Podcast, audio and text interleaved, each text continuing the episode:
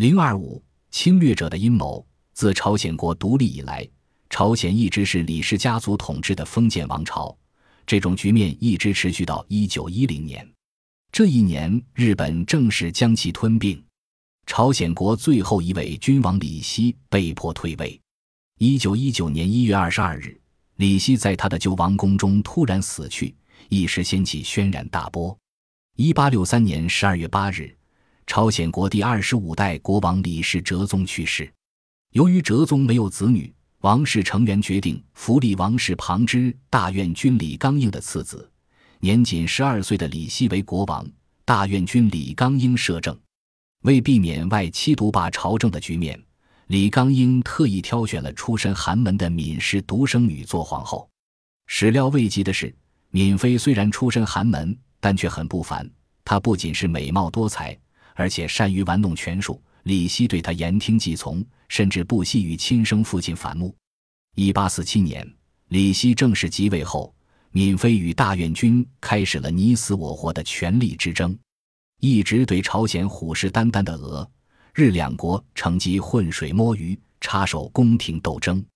俄国人支持闵妃，日本人则支持李刚英，宫廷两大派别之争，进而演变成两大帝国主义国家之间的势力之争。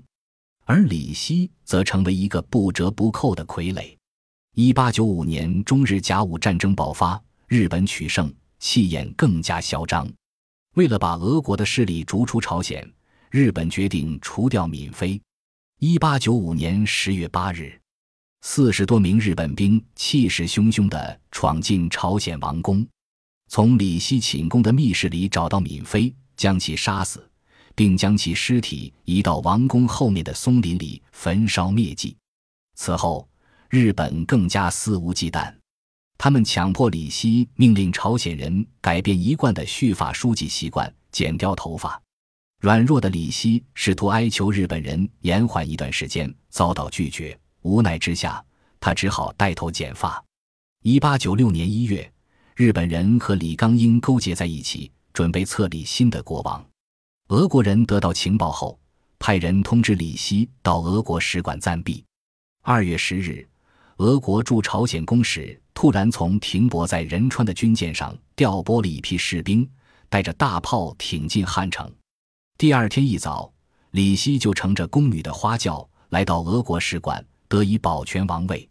一九零五年，日俄战争结束之后，日本终于将俄国势力驱逐出朝鲜，宣布朝鲜为保护国，把朝鲜划人自己的势力范围。一九一零年。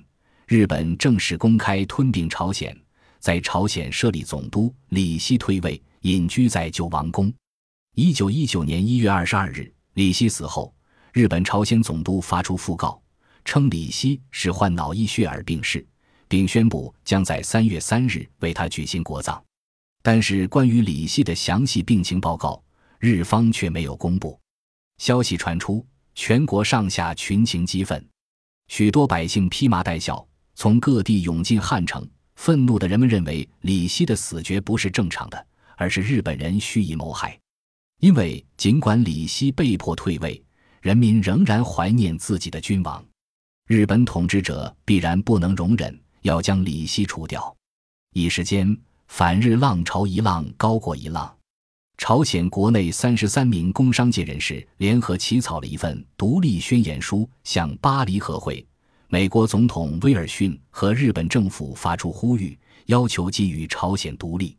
三月一日，成千上万的群众以祭奠为名，在汉城举行了大规模反日示威游行，并同军警展开了搏斗。